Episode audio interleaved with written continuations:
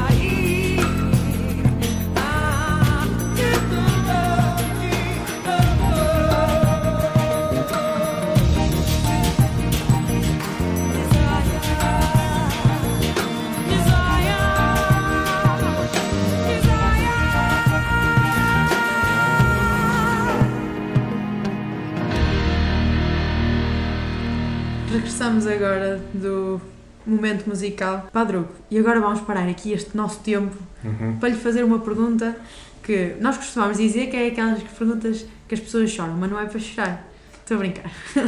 não fica assustado. É. Quem é o Padre Hugo?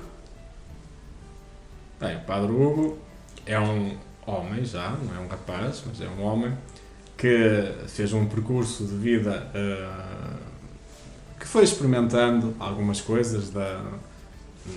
Não é assim aquelas coisas mais ilícitas, mas foi experimentando, foi andando por vários caminhos até descobrir a sua vocação. Portanto, é uma pessoa que eh, inquieta, uma pessoa inquieta, uma pessoa que procura a verdade e que sempre considerou que a verdade é Jesus Cristo. Esta verdade que todos procuram, para mim, eu encontrei em Jesus Cristo e por isso quis eh, ser eh, ministro da sua igreja e quis então eh, também transmitir, ou pelo menos dentro das minhas possibilidades, essa verdade aos outros. Portanto, sobretudo é uma pessoa inquieta. Sou uma pessoa inquieta, uma pessoa que procura a verdade mas sou inquieto mesmo, até na minha forma de ser, não costu- não- às vezes estou parado e não consigo estar quieto, ou, ou mexo um pé, ou mexo um braço, sou assim. E tenho algumas dificuldades de concentração, portanto, eh, sempre tive, desde a escola. Coitada da minha professora primária. Tinha.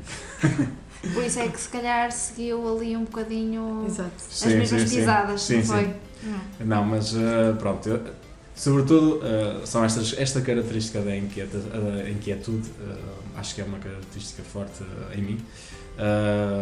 Mas a verdade, eu sei quem é.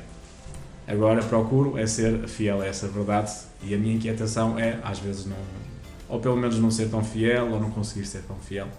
Eh, mas procuro, com a graça de Deus, até através da oração, eh, procurar ser cada vez mais fiel a essa verdade para poder também eh, propô-la aos outros.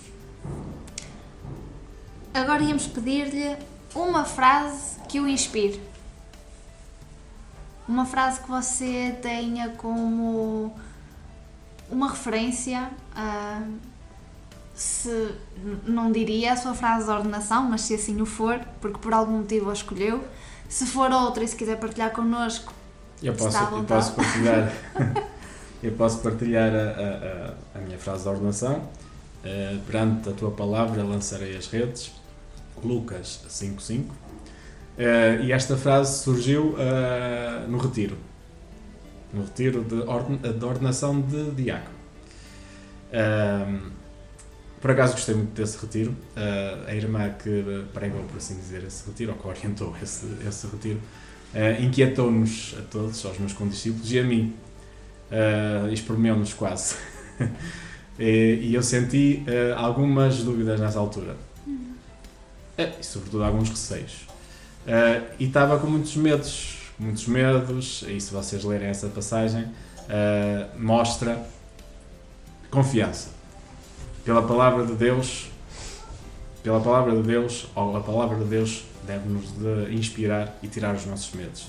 E então todos os medos que eu tinha, e tenho, alguns, não, não saíram os medos todos, mas era o medo na altura de avançar para a ordenação, eh, surgiu essa frase, perante a tua palavra lançarei as redes. Ou seja, eh, os frutos que nós escolhemos, ou pelo menos os peixes que nós recolhemos na rede, é sempre E agora tenho de dizer, vou, vou interromper aqui o seu pensamento. Quando você chegou aqui abaixo, recolheu muitos Ai, peixes sim, na senhor, sua temos rede. peixinhos Literalmente, para cada foi? pessoa escolheu o seu nome nos peixinhos, gostei muito dessa dinâmica.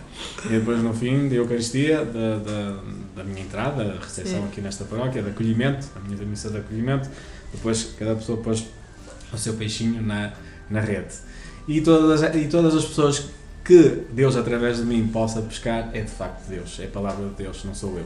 Ah, mas, sobretudo, essa, essa frase, essa minha, esse meu lema ah, é para mostrar a confiança, ou pelo menos a minha confiança em Deus, para todos os sucessos que eu venha a ter, ah, sejam ou, ou são de facto atribuídos a Deus, que eu sou um simples, como diz, um simples, um simples trabalhador na vinha do Senhor, como dizia o Papa, saudoso Papa Bento XVI.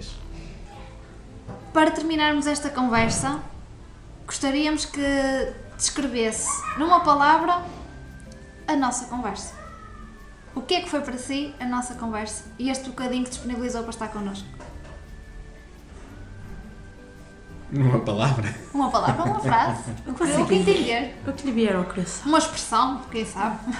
Bem, resumindo numa palavra, acho que foi desafiante para, para me pôr a pensar na minha vida, que às vezes não encontro muitas oportunidades, ou pelo menos que alguém me faça essa pergunta. Já fizeram, já fizeram, naturalmente. Mas não é todos os dias que eu ponho-me a rebobinar para trás as coisas que me fazem estar, eh, ou que me fizeram estar neste momento a viver o que estou a viver. Para terminar, ah, acho que uma palavra de agradecimento mesmo por estar aqui obrigado. connosco hoje e, sobretudo, ah, acredite, e, e eu acredito mesmo naquilo que vou dizer, que o seu testemunho hoje e ah, aquilo que disse hoje, de certeza absoluta que foi. Para quem nos está a ouvir ou para quem virá a ouvir mais tarde ah, este programa, que o seu testemunho foi ah, realmente inspirador para quem, para quem nos ouve, para quem nos vai ouvir e quem sabe se quem, se quem o ouviu não tomará agora outro rumo ou que acredite que nunca é tarde para seguirmos ah, o caminho que achamos que é o correto É e o melhor para nós. Sim, espero pelo menos que tenha. seja inspirador, mas na minha modesta eh, pessoa, eh, não sei se consegui chegar às pessoas nesta, nesse, nesse propósito, ou pelo, pelo menos nessa palavra que, tu, que tu disseste. Agradeço muito o vosso convite, Ana Lúcia e Soraya, minhas paroquianas de bairros. Tenho muito orgulho nestas duas paroquianas Ah, são muito, são muito ativas na, na vida da comunidade. Eh, e agradeço também às, às- às pessoas que tenho nas minhas eh, comunidades, não só nesta de bairros, mas também nas outras. E agradeço imenso uh, Deus ter-me colocado estas pessoas no meu caminho. e nós, e nós agradecemos também ah, este caminho que foi feito e que está a ser feito e que ainda tem muito Sim, para se caminhar. Esperemos que sim. nós queremos isso. Sim. Esperemos, esperemos que sim. para terminarmos esta conversa, pedíamos-lhe o último momento musical. Bem, então agora aconselho a todos os ouvintes escutarem a Missa Brevis em, eh, em Ré maior de Mozart.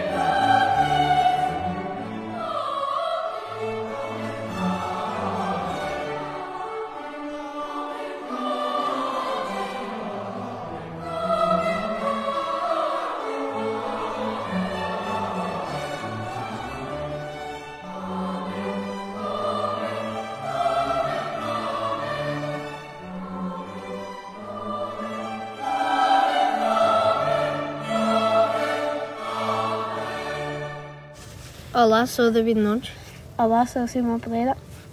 e nós tivemos há hum, alguns episódios atrás, mais precisamente no episódio 14, e se quiserem voltar para ver, está disponível na radio.gim.pt e se quiserem no Spotify. Estamos aqui com o nosso grupo de catequese, que é o sexto ano da Paróquia de Barros, em Castelo Paiva, e vamos responder algumas perguntas que são feitas pela equipa do Ir Mais Além.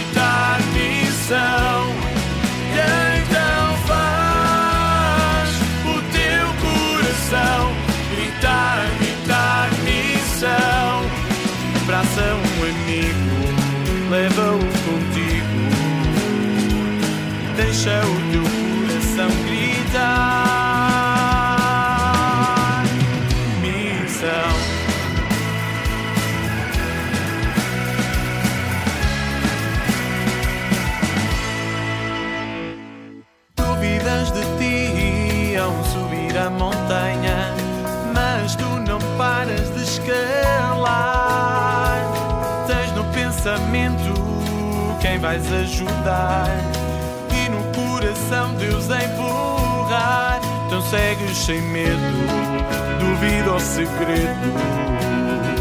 Nem montanhas ou vales te vão parar.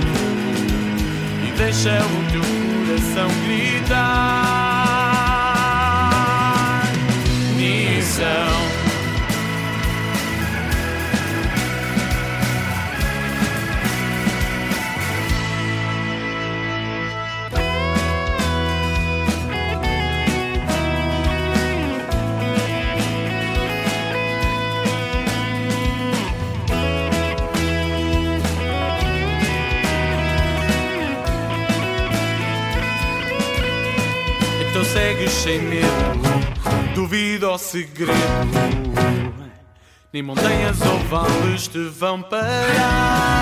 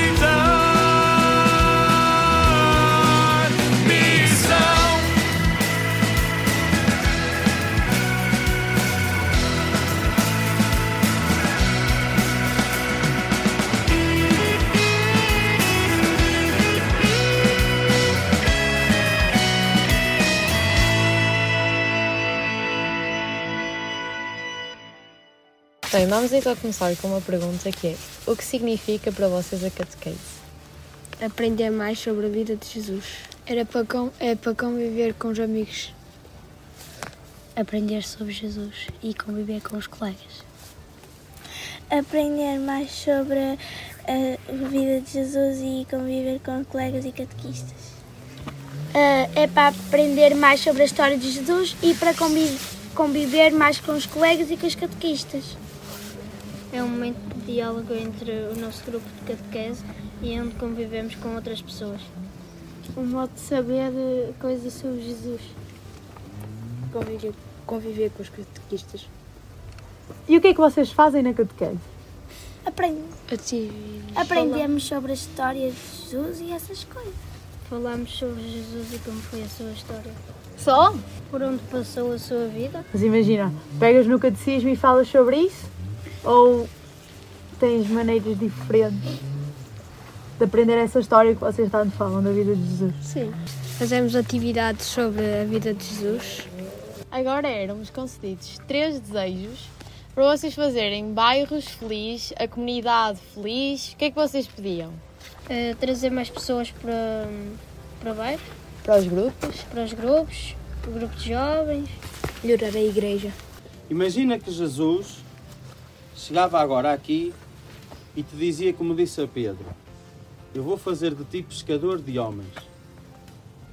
Vai- Foi o Evangelho da última semana, exatamente.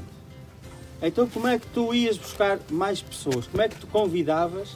Como é que tu chegavas à beira das pessoas e fazias com que as pessoas quisessem vir a bairros? O que é que tu lhes dizias? O que é que tu lhes mostravas para, para convenceres alguém a estar contigo em bairros? Por exemplo, aqui a paisagem é linda e, por, e para ficar aqui. O que é que bairros têm de mais bonito? A paisagem. O rio. Eu não sou de bairros. Mas sabe o que é que bairros têm de mais bonito? Não. As pessoas. Ah, Sabem porque é que eu venho a bairros? Não. Porque me apaixonei pelas pessoas de bairros. São bonitas. Não, não é por esse lado. Então qual é o lado? O lado das pessoas ser fixes e simpáticas e Bonitas pelo interior. Então, o que é que bairros têm de mais bonito? As pessoas. As pessoas naquilo que elas são por fora? Não, por dentro. E o que é que as pessoas de bairros têm de diferente dentro? Terem mais carinho. São generosas. Mais carinho, São simpáticos. generosas, simpáticas. Chamam a atenção. E vocês? Qual é o contributo que vocês dão para bairros ser melhor? Não poluímos. E qual é o contributo que vocês dão para as Eucaristias em bairros ser mais chamativa? Que é que vocês fazem? Nós muitas vezes dizemos: Ah, a Eucaristia é uma seca, eh, é sempre a mesma coisa, são sempre as mesmas pessoas. Mas já pensaram que quem faz a Eucaristia é cada um de nós? Então, se a Eucaristia é uma seca, é porque eu estou com uma atitude de seca é porque eu próprio sou uma seca. E no dia em que eu disser, pronto, então eh, se eu quero uma igreja diferente, se eu quero uma Eucaristia diferente, então eu tenho que ser diferente, em que é que vocês vão ser diferentes a partir de hoje para fazer a igreja e a Eucaristia de bairros? Diferente. O que é que vocês vão fazer especificamente? Vou passar a ler na Eucaristia, vou cantar, vou ser acólito. O que é que eu vou fazer de diferente? Vamos dar presentes. Qual é o melhor presente que em termos de Eucaristia se pode dar? Amor, e carinho. Jesus já dá tudo isso.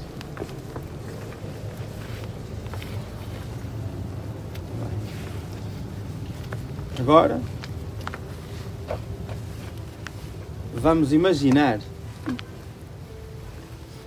que Jesus chegava aqui e te dizia, como disse ao jovem rico: Vem e segue-me. Só podes levar três coisas contigo. E agora quero uma resposta de cada um, não quero uma resposta geral. Quero que cada um diga quais eram as três coisas que levavam para ir com Jesus. Só três coisas. Três coisas. Cada um tem que dizer três coisas. Levar embora? A levar, o quê? Quais eram as três coisas que tu punhas na tua mochila para ir com Jesus? Jesus chegava à tua beira e dizia: Vem e segue-me, anda comigo. Tu podes levar na tua mochila três coisas. Não se leva na mochila, O, leva-se o que é que tu levavas? a minha família. São três coisas. Os amigos. A generosidade, a bondade e. Eu levava a minha família, os meus amigos hum, e todo o meu amor. O amor, a família e os que são mais próximos. Ninguém leva o telemóvel. Eu amigos, a minha família. E então agora, vocês disseram coisas muito bonitas. Mas onde é que vocês punham a, a família, os amigos, na mochila? O amor na mochila? no coração. Eu perguntei, a pergunta foi, que três coisas vocês levavam na mochila para seguir Jesus?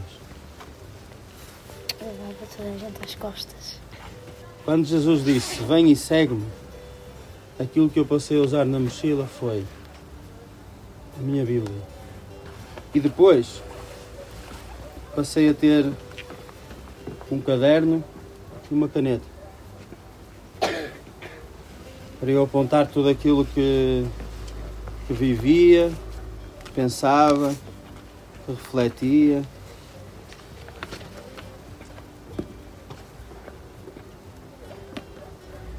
Porque eu sou muito medricas. Também trazer uma lanterna. Se Jesus viesse ter comigo e dissesse, como disse, vem e segue-me, só podes levar três coisas na mochila. Isto foi o que eu pus. Caderno, como é óbvio, caneta bem sempre junto, a Bíblia e a lanterna. A Bíblia, porque é por aí que eu o escuto, é por aí que eu aprendo dele e é daí que vêm muitas vezes as respostas para a nossa vida. O caderno, já vos disse porquê, não já? E sabem para que a lanterna? Para mirar comigo. Muitas vezes vai-se fazer escuridão no nosso caminho. E é preciso iluminá-lo de alguma forma. Então, e agora? O que é que vocês levavam na vossa mochila? O que é que vocês punham na vossa mochila? Difícil, não é? E se Jesus viesse hoje a bairros? O que é que vocês lhe diziam? Imaginam, imaginem que tem Jesus diante de vocês e ele veio visitar bairros. O que é que vocês lhe diziam? Que eu queria seguir. Mais? O que vocês lhe diziam? Ou o que é que vocês lhe faziam? Ah, demonstrava todo o meu carinho e o meu afeto e diria que para sempre eu, segui, eu seguiria. Só duas pessoas é que respondem. O que é que diziam a Jesus? Eu agradecia por o que ele passou por nós. E tu, Tiago, o que é que dizias? O que é que eu lhe dizia? Aquilo que digo sempre. Sim. E dizia tudo aquilo que vos disse aqui e agora. E hoje. Primeiro porque não estava a contar vir, vir cá para estar convosco. E depois tudo aquilo que eu disse aqui, disse a Jesus, sabem porquê? Porque hum, não há melhor imagem de Jesus olhar- poder olhar para as vossas caras e vê-lo. Tenho uma pergunta. Que é, mas é muito prática, porque eles há pouco tempo receberam a Bíblia. E tu hoje trouxeste aqui precisamente a Bíblia. E uma das coisas que eles não queriam fazer era que nós ou que os colegas deixassem uma palavra na Bíblia deles. E eu hoje pergunto: tu tens a tua Bíblia riscada? Às vezes tem, tem. Sublinhada, com anotações, sim. Não, não é para dizer que, a palavra, que aquela palavra é mais importante do que todas as outras, porque tudo que está na Bíblia é palavra de Deus e é palavra de salvação. Tudo é palavra importante, até o de é importante, ok? Tudo. Se eu sublinhar alguma palavra é porque aquela palavra naquele dia, naquele momento, naquela hora me disse alguma coisa. Até porque uma Bíblia marcada é uma Bíblia estudada. Exatamente. Se bem que eu agora uso outra Bíblia para estudar. É? Esta já não, esta não uso. Esta aqui agora já não tem tantos riscos. Mas há uma, essa aí eu não, eu não consigo andar com ela, Eu tenho Bíblia que não tem página. que é muito pesada. Mas vocês usam a vossa Bíblia? Atenção que isto anda na mochila todos os dias. Não foi só hoje, porque vim para aqui. Eu não sabia que vinha para aqui, está bem? Fique bem claro. Nem sabia que vos ia fazer estas perguntas, há um pouco. Anda sempre na mochila. Porque faz parte da minha identidade. Desde que assumi o vem e segue. E vocês usam a vossa Bíblia? Sim, sim, sim. Sim. Vou contar uma história. Uma vez fui a casa, para irmos embora, está na hora de ir à missa. Uma vez fui à casa de um amigo meu, ele convidou-me para jantar e deu-me uma sobremesa. Aquelas que Bairros ainda não me deu. Vai dar, vai dar. Deu-me uma sobremesa fantástica. E hum, eu, para brincar com ele, peguei na colher da sobremesa e metia no meio da Bíblia dele.